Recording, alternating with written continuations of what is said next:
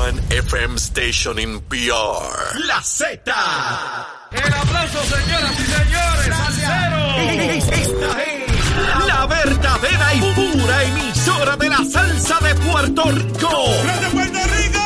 La Z. WZNTFM 93.7 San Juan, WZMTFM 93.3 Ponce y WIOB 97.5 Mayagüez. La que representa la salsa en la isla del encanto. De aquí para el mundo. A través de la aplicación La Música Z93. Tu, tu emisora nacional de la salsa.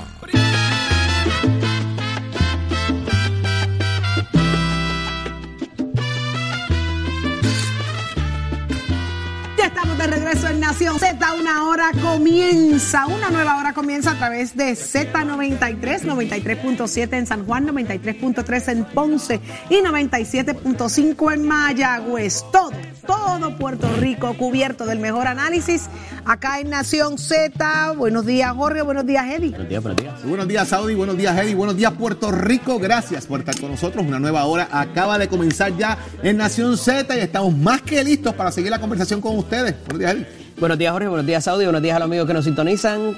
Están a través de todas nuestras plataformas interactivas. Una nueva hora llena de información y de mucho, mucho análisis. Queremos escucharlos a ustedes a través de nuestras líneas telefónicas en el 787-6220937 y a través del Facebook Live, que siempre estamos pendientes a sus comentarios. Levántate que el despertador te está velando y te agarra el tapón, Saudi. Así mismo es, ya está en línea telefónica con nosotros Denis Márquez, representante del Partido Independentista Puertorriqueño. Buenos días, Denis. Buenos días, portavoz. Buenos días, representante. Muy buenos días a todos ustedes y muy buenos días a todos los radioescuchas.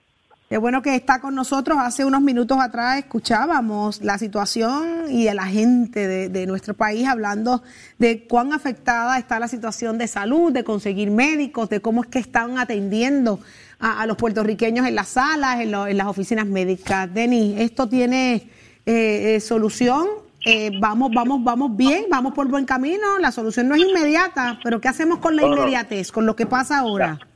La solución no es inmediata, es complicada. Uh -huh. eh, reciente, recientemente un compañero de mi oficina llevó a su esposa a sala de emergencia eh, a las 3 de la mañana, por una obviamente por una situación de, de, emergencia, ¿no? Y la atendieron a las 10 de la mañana. Wow. Con unos dos, este, y de igual forma, el otro día yo pedí una cita para un médico y, y es para dentro de dos meses, digo ya un mes, porque fue hace un mes que la pedí, ¿no? Este, y es parte de, de la, esa realidad de Puerto Rico, ¿no? El otro día estábamos en una vista pública sobre la posibilidad de hacer, de hacer un cobro de dinero a los planes médicos a base de un análisis actuarial que tienen que hacer porque se cedieron supuestamente en un dinero, la consecuencia de eso es que esos planes médicos a quién se los van a cobrar a los proveedores y los proveedores cuál va a ser la consecuencia uh -huh. pues aquellos que, que no puedan pagar van a tener que cerrar y como les pregunté en la vista pública la consecuencia directa es a miles de personas en Puerto Rico que no van a recibir no van a recibir, recibir servicios médicos. El problema principal, el problema principal de esto es el modelo de salud, el modelo de las aseguradoras que tienen el control eh, tanto en el, en el plan del gobierno como en los planes privados, provoca la salida de proveedores, provoca la falta de pago, provoca la negación de servicios, provoca miles de, situaciones. Y ese es el problema principal que tenemos en la salud de, en la salud de Puerto Rico. Y ni hablar de los 400 mil personas que el comisionado de seguro ha señalado que no tienen ningún tipo de plan médico, que esos andan al garete por ahí, como dirían en el barrio mío, que muchas de esas personas no accesan a los médicos eh, porque no tienen forma de pagarlo.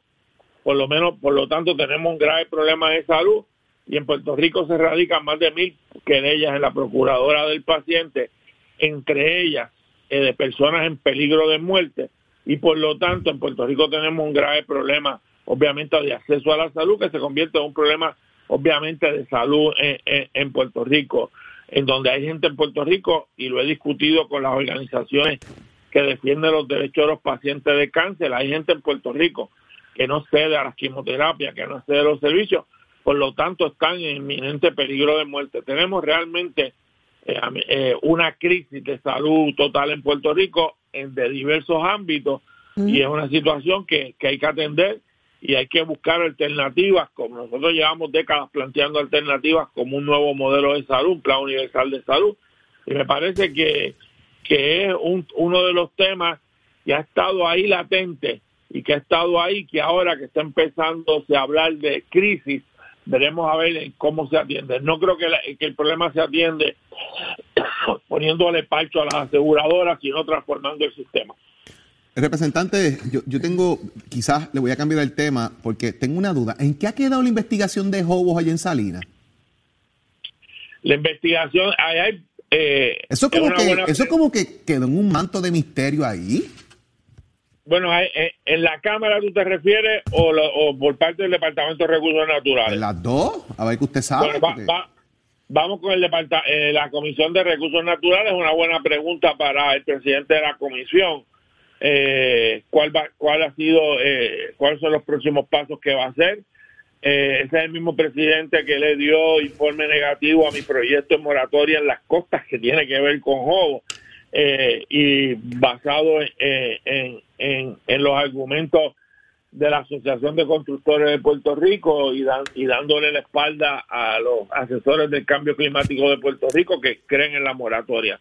Ahí no. En cuanto al gobierno, eso hay que, sé que está activa la demanda, eh, que es una demanda eh, eh, eh, pidiendo reivindicación de los terrenos. Lo único que sé que está activa, pero en la, en la comisión no ha pasado nada más en términos de si se va a rendir algún tipo de informe. Y obviamente hay que estar pendiente al pleito, porque si hay un pleito activo en los tribunales reclamando la reivindicación, y, hay, hay que investigar, y es una buena pregunta, en qué etapa se encuentra el pleito. Representante, un poco volviendo al tema de los médicos, históricamente la legislatura se ha concentrado en otorgar decretos en cual, a los cuales el Partido Independentista ha estado en principio filosóficamente en contra, ¿verdad?, eh, de, los decretos contributivos, quiero decir, no necesariamente el de los médicos. Eh, usted habla de un nuevo modelo para obligar a pagar a las aseguradoras. ¿Con qué se come eso? ¿Cómo legislativamente se trabaja ese nuevo modelo al cual usted hace referencia? Bueno, no, eh, nosotros sacamos en el modelo que nosotros proponemos como como eje principal a las aseguradoras de salud. Nosotros partimos de un elemento que la salud es un derecho humano eh, y como un derecho humano está vinculado eh, al derecho a la vida. Bello, estipulado. ¿Cómo obligo a la compañía a que le pague a tiempo al proveedor o al médico? No, hombre, es que, es que yo no voy a, es que yo lo que creo es que hay que crear una entidad, un plan nacional de salud, una entidad que parta de, de, de una entidad pública que recoja la ACA, que recoja fondo del seguro del Estado, que recoja, los planes privados, que recoja los planes públicos bajo un solo ente con un solo pagador y que esa sea bajo los elementos además de promoción de la salud, de prevención de la salud y que sea esa entidad, el Plan Nacional con pagador único, quien represente los intereses de los pacientes y por ende los intereses del gobierno nosotros sacamos totalmente del medio a las aseguradoras que se pueden quedar para aquellos asuntos que la gente entienda como secundario en su salud, como puede ser el elemento electivo, pero el Plan Nacional de Salud, tal y como está radicado. Y ¿Hay algún modelo de alguna jurisdicción que usted nos pueda mencionar donde eso ha funcionado? Eh, sí, a, eh, nivel de eh, con luces, con y defectos, modelos en Canadá, modelos en, en Europa, en donde se parte del principio de eso es socializar la medicina. En la década de los 70 se hablaba de eso, lo que se habla ahora es de un plan nacional de salud, de que sea un derecho humano y de que se y de que como en países capitalistas alrededor de todo el mundo, la salud es un modelo público de protección a, a la sociedad y no basado en el lucro de las empresas. Yo he hablado este tema con los comisionados de seguro y con AES y le he dicho rapidito, que yo no tengo problema que a mí me cobren un seguro por mi carro, por mi casa, pero lo que no puede ser es que alguien se lucre de la salud de un ser humano y que los actuarios midan la salud de los seres humanos como elemento de costo. Montamos todo eso, todo ese organismo que usted menciona, cómo eso ayuda al pago y que le llegue el pago al médico que es el que se nos está yendo porque no tiene, no, no le envían el dinero por su porque es trabajo. un pagador único, es un pago directo y es un pago en donde no está el criterio de lucro, no está el criterio de lucro por parte de la entidad que está a cargo de esto.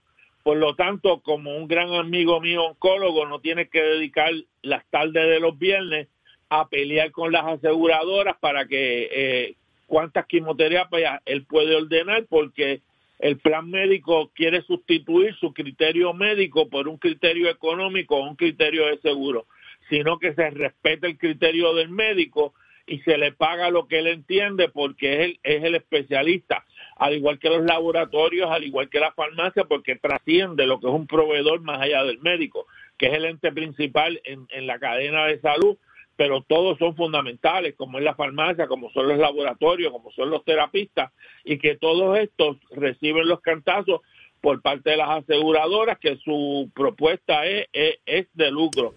Volvemos, quitamos el modelo de lucro, un solo pagador y un, y un pago directo donde se recogen todos los modelos de corporaciones de todas las entidades en una sola y se van uniendo bajo ese plan universal de salud, pero también unidos que no se hace en Puerto Rico, que baja los costos, promoción de salud y prevención de salud, para esa forma evitar eh, el uso continuo de, de, de los servicios médicos. En la medida en que tienes una sociedad más saludable, menos uso hay de, del servicio de salud. Denis, muchísimas gracias por estar con nosotros. Me quedé, siempre. me quedé pendiente ahí con una historia interesantísima que trasciende hoy en el vocero, pero queremos hablarlo más adelante con la situación de la Universidad de Puerto Rico, lo que está proponiendo allá el, el presidente Luis Aferrao de, de bajar, eh, buscar la manera de que entren más estudiantes, porque se le está yendo, se espera que 33 mil en la próxima década no estén eh, en la Universidad de Puerto Rico, lo que pone en riesgo eh, muchas cosas. Así que más adelante hablamos con usted sobre eso. Cuando, cuando, gusten. Saludos y buenos días. Muchas gracias. Vamos al análisis del día, Eddie, que muchas cosas están pasando y, y hay que hablar de esto también. Adelante. Así es, Saudi. Está con nosotros en la mañana de hoy nuestro experto en comunicaciones, Dani Hernández, y el ex senador Nelson Cruz, a quien a ambos le damos la bienvenida en la mañana de hoy aquí a Nación Z. Buenos días, compañeros. Saludos, saludos licenciado, a usted, a Saudi, y a Jorge y a todos los amigos allá. Qué bueno poder dialogar con ustedes esta mañana y tenemos un tema particular que quería discutir porque hay una, una, una página en el periódico del día de hoy, me parece que del nuevo día, donde tenemos una dicotomía, pudiera decirse, o sea, se encuentran las dos noticias en el asunto de la recuperación y de los fondos que han venido de recuperación, donde la directora de FEMA hace un reconocimiento y se recoge en varios de los periódicos de que no hemos sido tan eficientes en la recuperación. En esa misma página, que es la página 10 del nuevo día de hoy, aparece que hay más fondos para carreteras y aparece la foto de Jennifer González, quien anuncia este asunto eh, en términos de, lo que hemos recibido, una cantidad de fondos para situaciones particulares, no voy a entrar en las cantidades, eh, pero pudiera decirse, o sea, por un lado, aquí hemos sido ineficientes, pero entonces la comisionada residente nos ha traído esto otro para reparar lo que día a día confrontamos. ¿Cómo vemos esta noticia y qué pudiera decir quizás eh, de, de la recuperación versus esto de las carreteras eh, que, que cada vez lo vemos más lejos y más complicado? Bueno, primero hay que hay que preguntarse si ese anuncio de esos fondos son los mismos fondos que hemos escuchado los anuncios 10, 12, 15 veces, ¿verdad? Porque se anuncia cuando se proponen, se anuncia cuando se aprueban, se anuncia cuando llegan a la agencia, se anuncian cuando este van a hacer alguna este subasta y vuelven y se anuncian de nuevo y se pone primera piedra, pero la gente no ve nada. Y la verdad es que llevamos cinco años. Yo creo que un poco el, el, el, la defensa de la directora de FEMA es como que pues sí estamos atrasados y demás, pero hemos hecho grandes cosas, claro, porque al final, este, ¿verdad? De, de la expresión pues tiene que de alguna manera salvaguardar que ha hecho algo bien.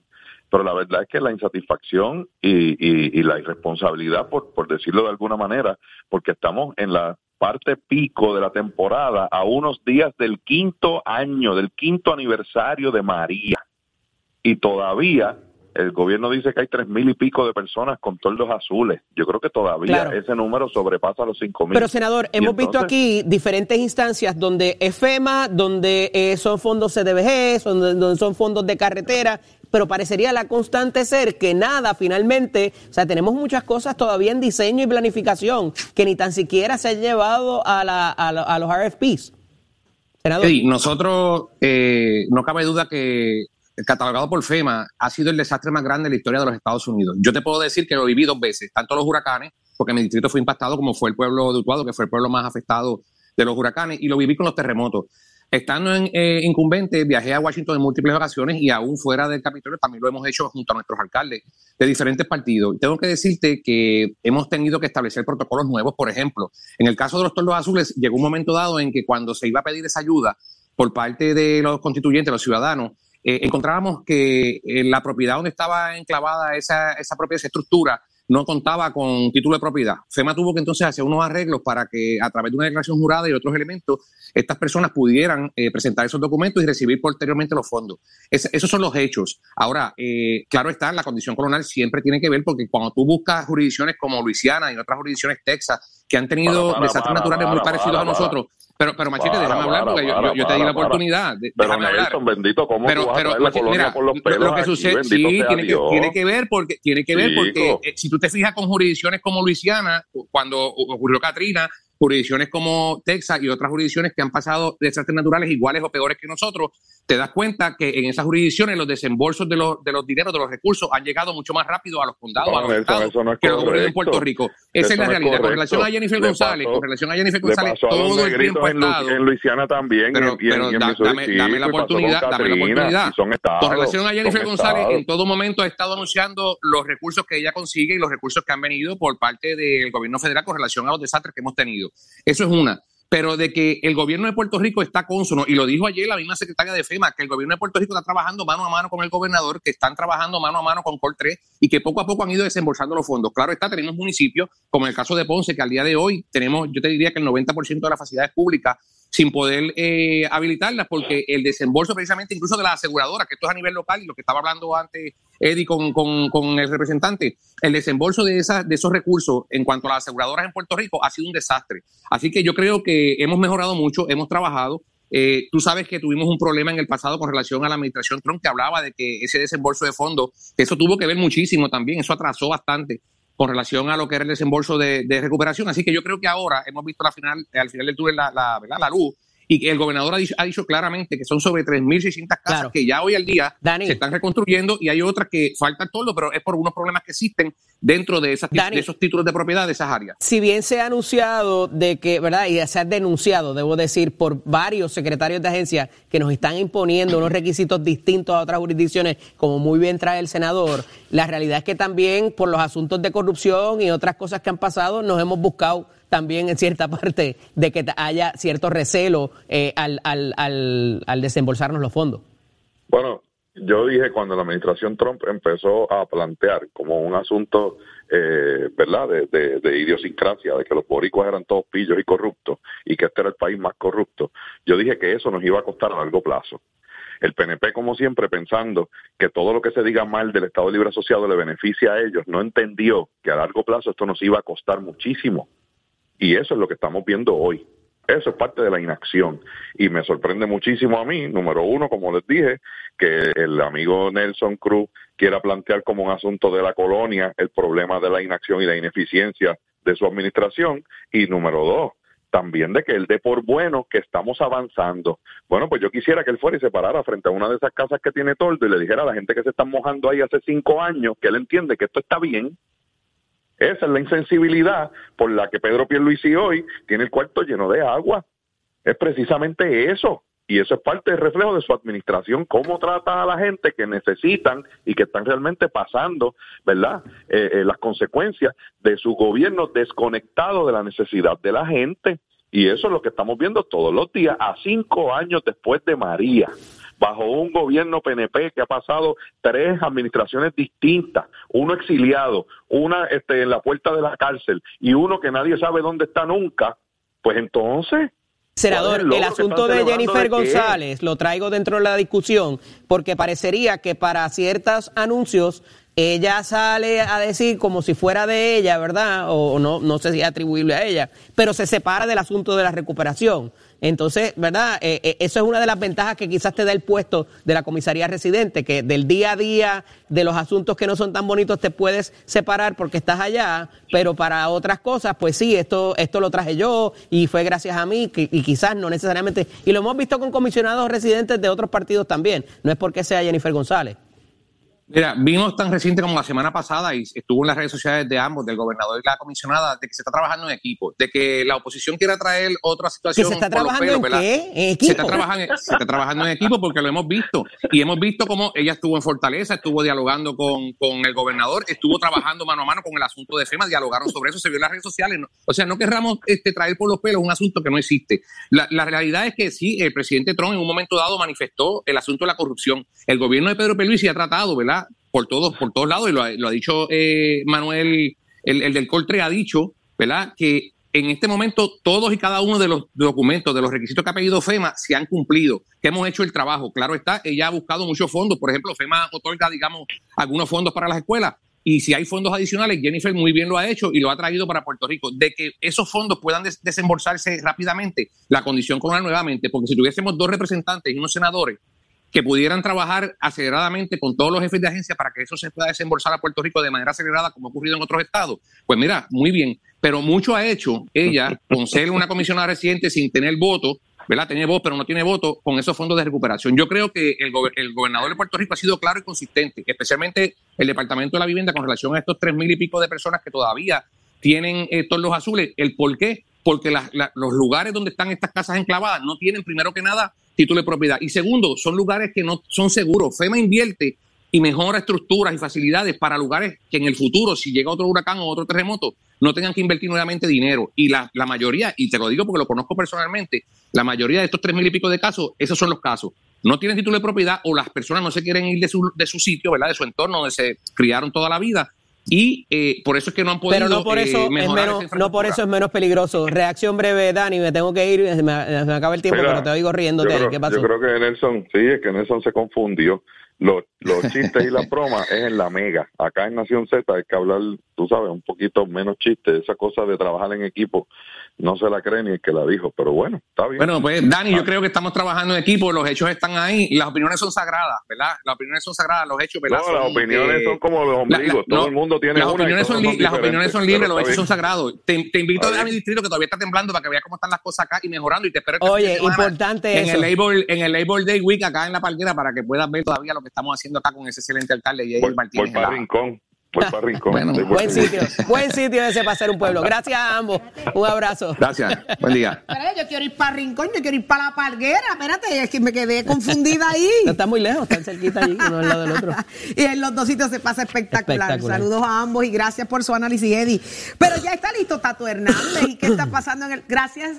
Espérate, yo creo que, Tato, tengo que decirte que. ¿Quieres que te suene la trompeta de nuevo? Que me ponga la trompeta otra vez. Tato, suena la trompeta de nuevo. Tato, la emoción de ver a Sugar entrando ahí para mí fue demasiado especial y es, es impresionante. Así que es emocionante la palabra. Así que gracias por ponerme la trompeta. Si me la pone ahorita otra vez. Suena la trompeta, Raúl.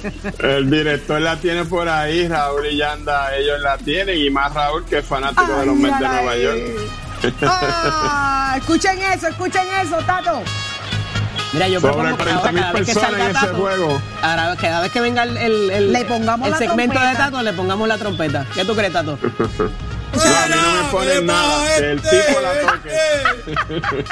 Escucha, escucha, chero. Mira, el narco, así se llama el tema. eh, y es impresionante, es impresionante. ¿Me Ese es? Jimmy the Trumpet, ese es un fanático de los Mets de Nueva York, también es músico y fue quien originó ese sonido y antes lo ponían pues musicalmente, ahora pues el tipo está hace tiempito en persona en el parque y él mismo la toca en la entrada, ya tuviste que tiene micrófono inalámbrico ahí en la trompeta para que retumbe por todo el parque, así que ya tú sabes cómo es eso. Los Mets están La jugando va a tocar desde la casa, imagínate si tiene break de ir para Y el nuestro, el chugar Ah. ahí, el chugar ahí, quedándose con Ya el tú canto. sabes. Ese, ese, ese asiento lo tiene asegurado allí. Sí, señor, así que ya usted sabe. Pero hablando de los Estados Unidos, hablando de Nueva York, ahí se está celebrando el US Open y Serena Williams está como el vino, mientras más viejita, mejor, porque está jugando y de qué manera le tocó su segundo encuentro contra la número 2 del mundo y se la ganó 7-6, después perdió 6-2 y después volvió y ganó 6-2. Ahí tenemos unos highlights de lo más importante de ese juego, así que Serena Williams se la dejó caer y de qué manera Ahmed Contibet, que era la segunda del mundo. Así que, óigame, si se ganó a la segunda del mundo, tiene buenas expectativas. Ya mismo entra en las mejores 16, las mejores 8 que van a quedar en ese torneo. Así que vamos a ver si este retiro que ella quiere retirarse aparentemente lo hace en el US Open y ganarle un Grand Slam más porque el Grand Slam son los cuatro torneos más importantes que hay en, los, en, el, en el mundo a nivel del tenis. El primero se juega en Australia, el segundo en Francia, el tercero en Wimbledon y el cuarto es el de los Estados Unidos. Así que le auguramos lo mejor. Está jugando muy bien para la edad que ella tiene, viene de tener su bebé y eso. Y mira cómo se comporta, cómo juega las esquinas y cómo domina y los tiros excepcionales que hace. Y esa que está ahí es la número dos del mundo y se la ganó y bien gana frente a todo el mundo ahí. Así que le auguramos lo mejor.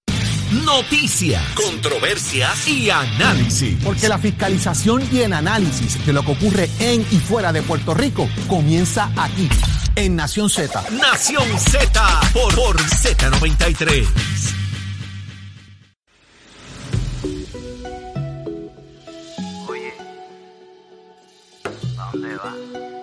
Y ya estamos de regreso en Nación Z, son las 7:37 de la mañana. Ay, Jesucristo. Eso no son. No, estos no son palejos, los espejuelos, ¿eh? Yo trato de ver el reloj, me tengo que quitar esto. Esto me siento como, como que, pues, que ya yo crecí, que yo soy grande. Que yo crecí, señora mayor. Ay, Jesucristo, mire, ya está con No nosotros. No, ninguno. No No, te, no, no acepto ninguno de los tuyos. No, ninguno de los tuyos. Sí, siempre tú pierdo, siempre pierdo. Siempre pierdo contigo. Mire quién está ahí, el nuestro. Él es el licenciado Carlos Rivera. Yo tengo un sentido de posesión tan grande cuando yo quiero a la gente.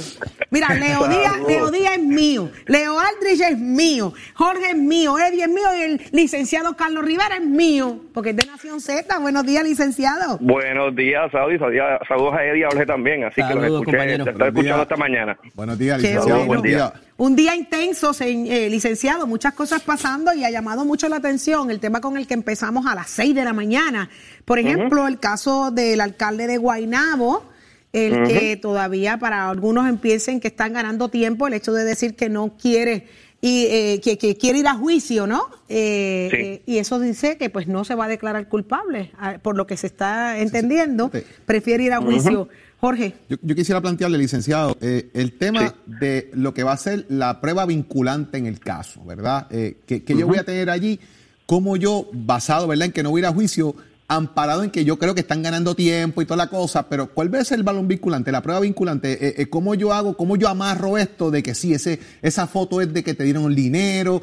¿Qué van a decir? Que no era dinero, que era, qué sé yo, un sobrecito de avena, yo no sé. Eh, ¿Cómo uno maneja esto? Ese, bueno, definitivamente ese caso yo lo veo ¿verdad? bastante difícil para la defensa. O- obviamente lo que hemos visto desde, desde afuera eh, es que hay videos y no solamente un video. Estamos hablando de transacciones desde marzo, creo que de 2019 hasta hasta el 2020. O sea que debe haber más de una transacción eh, realizada y debe estar grabada en, en video, audio, en adición a las llamadas y demás. Así que eh, yo todavía, ¿verdad? De la defensa yo sé que la mujer está ganando tiempo. Eh, aquí la, la quizás la preocupación que deben tener es eh, si esperan muy tarde, pues a lo mejor no, no llegan a un, acuerdo o a una alegación. En este tipo de casos, eh, ¿verdad? Y por la experiencia trabajando casos de encubierto en el pasado y- o de videos, normalmente estos casos, eh, pues hay un agente de contacto. eh, debo presumir que el, FBI, cada vez que había una transacción, se sentaban, verificaban el video, escuchaban los audios, eh, volvían a hacer otra grabación. O sea que ellos estaban, debieron haber estado revisando toda esta prueba y todos estos videos durante todo este proceso para precisamente garantizar que está bien tomada, que tienen toda la información. Y uno como fiscal, pues también determina qué, qué video va a usar y qué no. Eh, pues, por ejemplo, mejor hay una transacción que el video no está claro o no hay un audio claro, legible, no se entiende bien, pues ese no lo vamos, no lo utiliza esa transacción. Pero como si son siete o diez transacciones, eh, como, ¿verdad? como uno decía, pues con que yo pruebe uno, pruebe dos ante el jurado, con eso yo tengo, para efectos de una convicción. Interesante. Ganar Eli. tiempo. Así que eh, eh, en esa parte pues eh, es un poco complejo. Lo otro es que las defensas que pudiese plantear la defensa pues pudiese, como habíamos mencionado anteriormente, el entrampamiento. El gobierno me, ocurrió un entrampamiento. El problema con esa figura es que, que para efectos de la argumentación tiene que admitir que ese es él y que él está recibiendo ese dinero y que este, esta persona me entregó ese dinero y me entrampó. O sea que también es eh, ante un jurado eh, el admitir eso, para, aunque sea para fines de argumentación, pues le está probando hasta cierto punto parte de la teoría al, al Ministerio Público.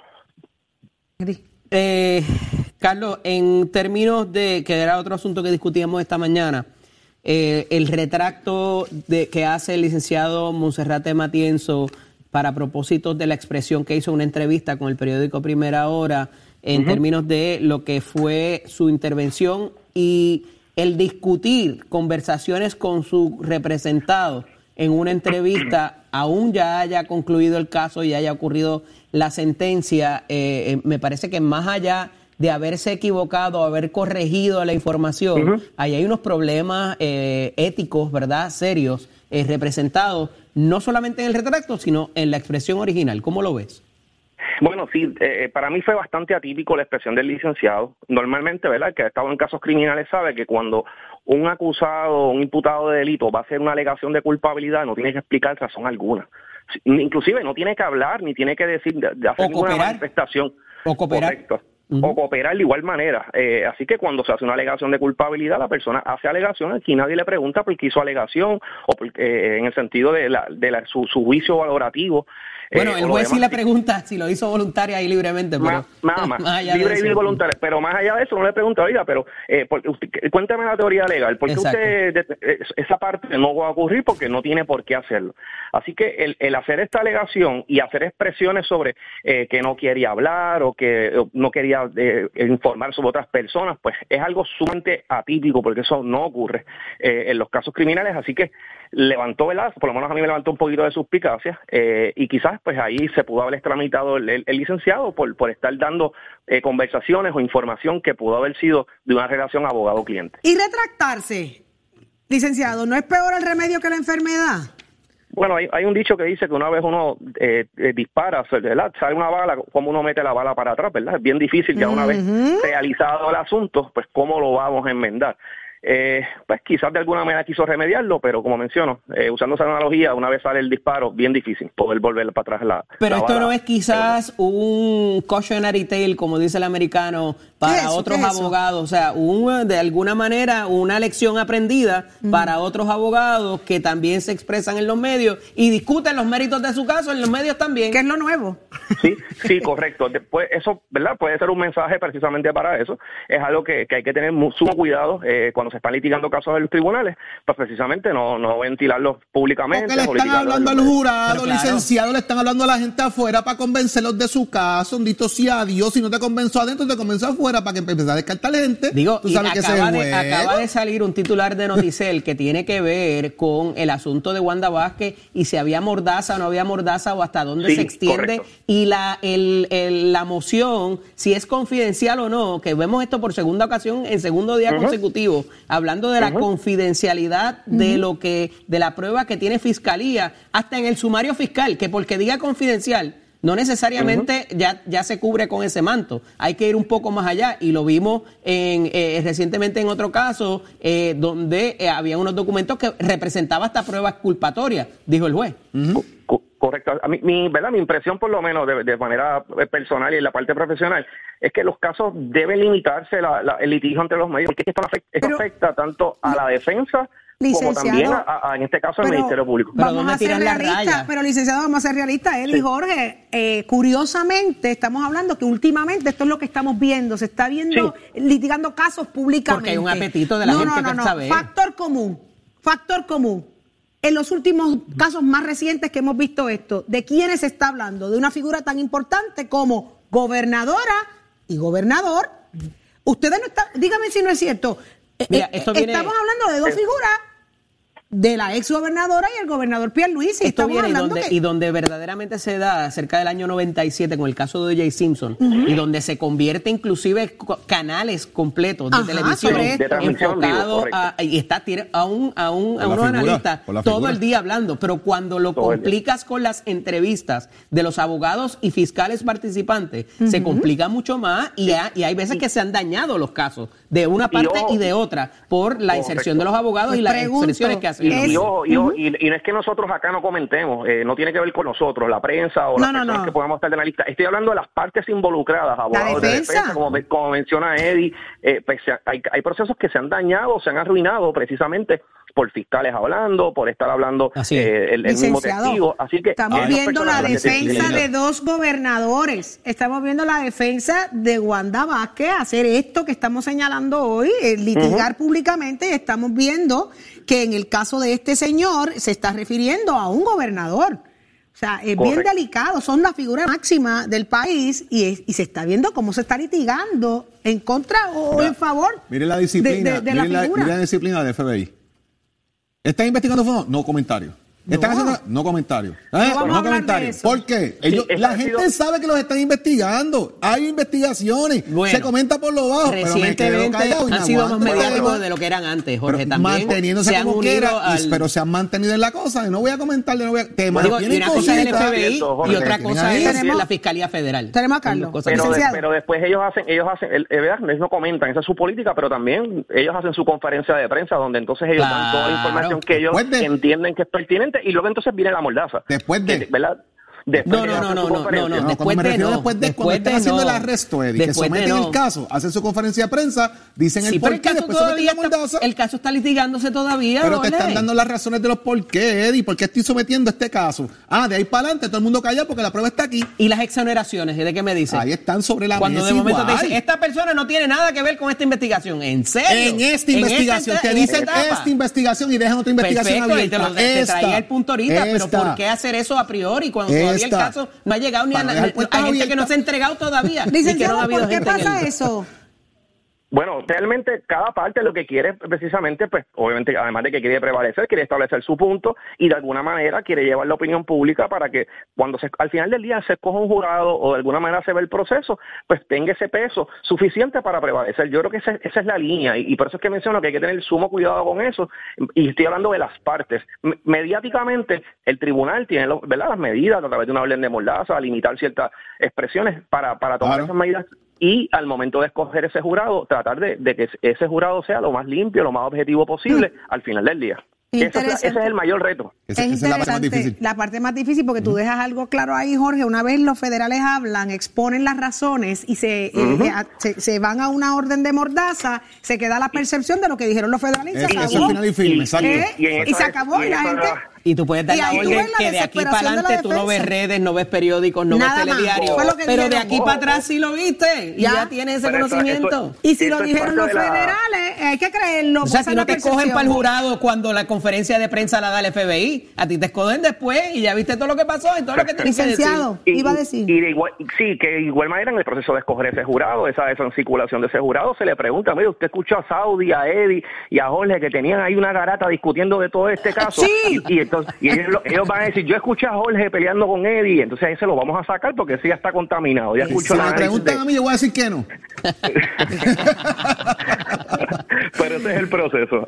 Qué increíble, pero sí, en efecto, licenciado, queda una percepción a raíz de lo que dicen los federales y lograr cambiar esa mentalidad después de ahí y más con una orden de Y mordaza de por medio. Y después sigues hablando públicamente del Pero ahí caso tú ves la para llevar el mensaje a los posibles jurados, que es la que visto de los jueces, vamos. ¿Sabes? Y ni hablar de los lo que jueces. puede- By the ¿Qué? way, Los saludos, jueces también, en y ven- y ven- by the way, televisión. un saludito a los jueces que siempre están viéndonos. Seguro jueces que por ahí sí. pendientes, que yo sé que me escriben de vez en cuando. Mire, señor juez, su señoría. Saludos a esas áreas La culpa es de. Eddie. Sí. La culpa es de Eddie, de Jorge y del licenciado Rivera. No, yo los estoy escuchando, yo los estoy escuchando aquí. Un abrazo, Muchísimas Carlos. gracias, licenciado Sigan para Rivera. Buen día, la orden. uno de los nuestros acá Cuídate. en Nación Z. Muchas gracias como siempre. ¿Viste? Eso es verdad. Huele, huele. Huele, Huele a cherry. a cherry. Huele a cherry. Yo estoy tapado todavía, me congestionó, pero. Sí, pero huele, da- huele, que es intensa la guagua Ese- pública. Ese, ese olor es bien duro si está congestionado. Contra. Pero ahí está Julita Ramírez de Arellano. Y Buenos como para cantar. ¡Ey, ey, ey! ¿Cómo Buenos días. Oye, yo- yo- Contento yo- de que yo- esté con nosotros. yo- Dígame. Cuando tú coges la guagua, avíseme que usted viene por ahí para ver si yo me traigo el cajoncito mío y lo acompaño un día ahí haciendo un juidito de eso. Ah, pues. Oye, el, el jueves que viene. Hacemos un jabón. El jueves que ya yo sé a quién se lo vas a coger prestado. Ah, Juan Luna. Usted, to- usted toca el cajón. Te, te he equivocado, yo tengo el mío, Juan. No me lo coge prestado a Luna mí, que es diferente. Eh. Mira, Julito. Óigame. Este va a traerlo el, el jueves que viene. Sí, ah, pues perfecto, estoy contentísimo de tener la oportunidad de estar con ustedes nuevamente aquí. Además que, fíjense, dentro de todo lo que está pasando en Puerto Rico, hay, a veces hay razones por qué alegrarse. Sí. ¿Ve? Quedan, Porque- quedan, quedan. Sí, sí, sí, sí, sí, sí, sí, porque eh, por lo menos el teatro está floreciendo. ¿eh? Ahora mismo, mire, está la gaviota. La Gaviota con Jorge Luis Jamos y una serie de actores puertorriqueños ahí acabando una, una obra, eh, un clásico del Qué teatro. Elsa y Fred, eso está lleno del agua al lado todas las noches, están habiendo funciones nuevas. La cantante, la de Marilyn Pupo, que me dice ¿Qué? que fue también óyeme eso, bendito. Julito. ¿Fuiste a Me parece, me parece dijeron que, que te vieron en el teatro. una La peor cantante nueva. que se llama. Me dijeron que te vieron en el teatro, by the way. Julito, fui a ver la peor cantante. Yo quedé sin voz. Sí, y tengo sí. que aprovechar el momento para felicitar a Marilyn Pupo, a todo el elenco, el elenco extraordinario, pero la Marilyn Pupo me ha hecho gritar, gritar, De hasta risa. llorar. Es verdad que estaba- Me reí, lloré y grité. Es verdad que eso lo, lo auspició una aseguradora y estaban regalando Dipen en la entrada. Ay, yo no sé, pero si había algo, yo iba, para mí, yo, yo, ¿Por no- yo los cogía. No guísate, no guísate Suave, ahí. Julito, que esa, hubo- esa es gran parte de Hubo nuestra problemas, me dicen que el primer día tuvieron que arreglar varios de los asientos que quedaron ligeramente empapados. De y entonces una compañía de seguro le mandó el auspicio, no quiero decir cuál fue, pero empieza con M, le mandó... Le mandó varias, hay Dipen varias, varias. para todo el mundo. Y eso fue extraordinario. Bueno, pero la verdad es que, Buenísimo. que, que, eh, ha sido bien bueno para el Teatro Nacional lo Qué que está bueno. pasando. La gente ha decidido volver al teatro y el teatro Y es cifret no hay importante. nada, no hay nada, no, hay esa es- asiento, no queda. Esa es la oportunidad de uno verse uno mismo. Yo creo que va a venir otra, me Sí. cuentan, me dicen, me han dado rumores de que... le- ¿Don Carlos Esteban le dijo algo? No, no, no, yo- hoy que se lo estaban diciendo. Ah, ok. Ah, ok. Porque él está ahí. Que él la está esa peor, no, pero que la peor cantante del mundo la van a, eh, creo que la Va van a tener que repetir. noviembre, va en noviembre Sí, para sí, Cagua. eh, sí, sí, la van a repetir porque es que le ha, dejado loco a todo el Sí, mundo. Y y Fred también va para Cagua y están abriendo el tercer fin de semana acá. en Eso, Tapia. qué bien, Qué bien. Ya abrió el 18 de julio, que es domingo, y que está el 16 y 17 ahí, porque es que se Bueno, De este fin de semana está totalmente soldado. De septiembre, Julito, de septiembre. Ah, No es Es que dijiste julio, pa. Yo dije Julio. Sí. Es que el nombre mío surge donde quiera. Ah, está bien. Entonces No todo yo puede ser reggaetón, inspiro. tiene que haber teatro No, no, no, ahora en septiembre. Ahora en septiembre. Ah, el 16 17 de septiembre. Exacto. Ya sé que yo estoy medio dormido todavía. 16 y 17 de septiembre este, están en la de, la de que si lo abren, porque es que este fin de semana está lleno del agua al lado. Sí, Esto no hay- es una no cosa espacio, que no que no bueno. se detiene. Ah, entonces esta noche. Ajá. Esta noche en Monero está Wilda Rodríguez. Ay, ay. Creo que la esa gran periodista Creo puertorriqueña, que ella desde hace muchos años, fíjese, cuando se hicieron los rayos gamma, la gente no sabe que los rayos gamma los creó un señor que se llamaba Eddie López. Se llamaba los rayos gamma. eh, El efecto de los rayos gamma Los sobre efectos Eddie de los López. rayos gamma sobre Eddie López. Entonces, ella escribía con Eddie Así López eh, de, de esas parodias que hacían los gamma en esa época. ¿eh? No es del nuestro, es No. otro. Y entonces, y entonces, pues ella, Buen que tipo. es de esa fundadora de esa historia, pues eh, va a estar hoy en Monero con cuatro músicos muy buenos ellos y va a estar haciendo parodias eh, de lo que pasa en la política. No va, cocinar, yo no sé. va a cocinar, don Julito. Eh, no, ella no, no, bueno. además es tremenda cocina cocinera. bueno, eh. Pero no, no va a cocinar. Allí vamos a tener la picadera. Pero oiga, eh, eh, los boletos están en tiquetera y eh, está casi lleno. Está casi lleno. Está casi lleno hoy, Pero lo que queda, son queda, pocos queda boletos. alguito. y el domingo quedan menos todavía. Toma. Ok. Ah, Muy vendido bien. que es una barbaridad. Pero bueno, mire, oh, soy el bohemio de Monero. Oh, soy el bohemio de Monero. ¿Cómo dice? Las cosas no están muy buenas, se sigue yendo la luz. La comida sigue cara y eso bien lo sabes tú. Las cosas no están muy buenas, se sigue yendo la luz. La comida está muy cara y eso bien lo sabes tú. Oh, soy el bohemio de Monero. Oh, soy el bohemio de Monero. El super PAC lo crearon para ayudar a llegar al gobernador y ahora que no podemos culpar. No sabía nada de eso, que era su fiel amigo. No voy a decir más nada, no sea que peguen conmigo. Oh, soy el bohemio de Monero. Oh, soy el bohemio de Monero. Pero todo no es terrible, también hay noticias buenas. El teatro está pegado y eso sí vale la pena. El teatro siempre aporta, apúntalo en calendario. Te enseña a entender la vida y hasta ser más solidario. Y oh, soy el bohemio de Monero. Oh, soy el bohemio de Monero. Malo porque mire, si hay teatro, uno se observa a uno mismo. Esa es la oportunidad que ofrece el teatro. Uno verse y cuando uno se ve, se sensibiliza y reflexiona. Qué bonito se va, se va. Se va ese- bonito vino hoy, ¿eh? ahí. Eh, ahí, precisamente en el arte, en las artes, en el teatro, es donde ex- eh, está la medicina, la cura, para que este país eche para adelante. Es verdad. Son valladores. Muchísimas gracias. Esa Julito guagua estuvo hoy. Aguagua hoy estuvo hoy filosófica. Así fue, así fue, había dos ¿Estaba poetas. llena o estaba vacía? No, estaba llena. Pero había dos poetas montados en la guagua. Ah, ya y yo yo. dije, me tengo que poner con algo. Y... Ya sabía yo de dónde venía la inspiración. Muchísimas gracias, don Julito. Julito, buen día. Mire, ¿y dónde está el don Leito? Don Leito Díaz, ¿dónde Aquí está? estoy, aquí estoy, Saudi, Jorge. Eddy. Mira, don Julito, me alegra la vida tanto y rápido sé que viene el fin de semana y que hay que ir para Monero, si está todo el mundo clarito. Mira, llega don Julito y nos trae alegría y nos trae la sabiduría de pueblo, que es lo más importante, esa conexión de saber qué pasa en nuestro pueblo de día a día, con las tristezas, con la alegría y siempre con esperanza. Y a mí, pues me encanta cuando llega don Julito, mire, y le mete rápido ahí ese ritmo sabroso. Y siempre, don Julito, besitos en el cutis para usted también, don Julito, besitos Leo, en el Leo, cutis. no había especial de Jack hecho hoy en la esquina famosa, no era eso. No, no, No no, era eso. no, ni lo están regalando, hay que comprarlo, ¿sabes? Eddie, eh, a ti te encanta el cachete, no es de cachete, hay que pagarlo, papá, hay que pagarlo, déjate de bobería. Se llama auspicio, papá. Leo, ¿qué ¿Cómo? hay? Bueno, ¿Se va a quemar o no se va a quemar? Oh, Hay se que va ir a pa' quemar el cañaveral, pero hoy tengo una, una alegría particular. Ajá. Mi hija chiquita Ah, cumple 16 hoy. ah, pues muchas Isabela Cristina, que debe ir de camino a la escuela. Te amo, mi vida, te amo. La tercera, la tercera. Con eso, Zulmita y yo cerramos. Mire, la factoría por la tercera, seguro que Muchas sí. felicidades a ella. Leo, que Bendiciones para muchos ella. más y que Dios la Es bendiga. bella, salió a la mamá. Gracias a Dios, no se a mí, porque si no, eso hubiese sido una tragedia. Don Julito hubiese tenido que dedicarle algo. imagínate.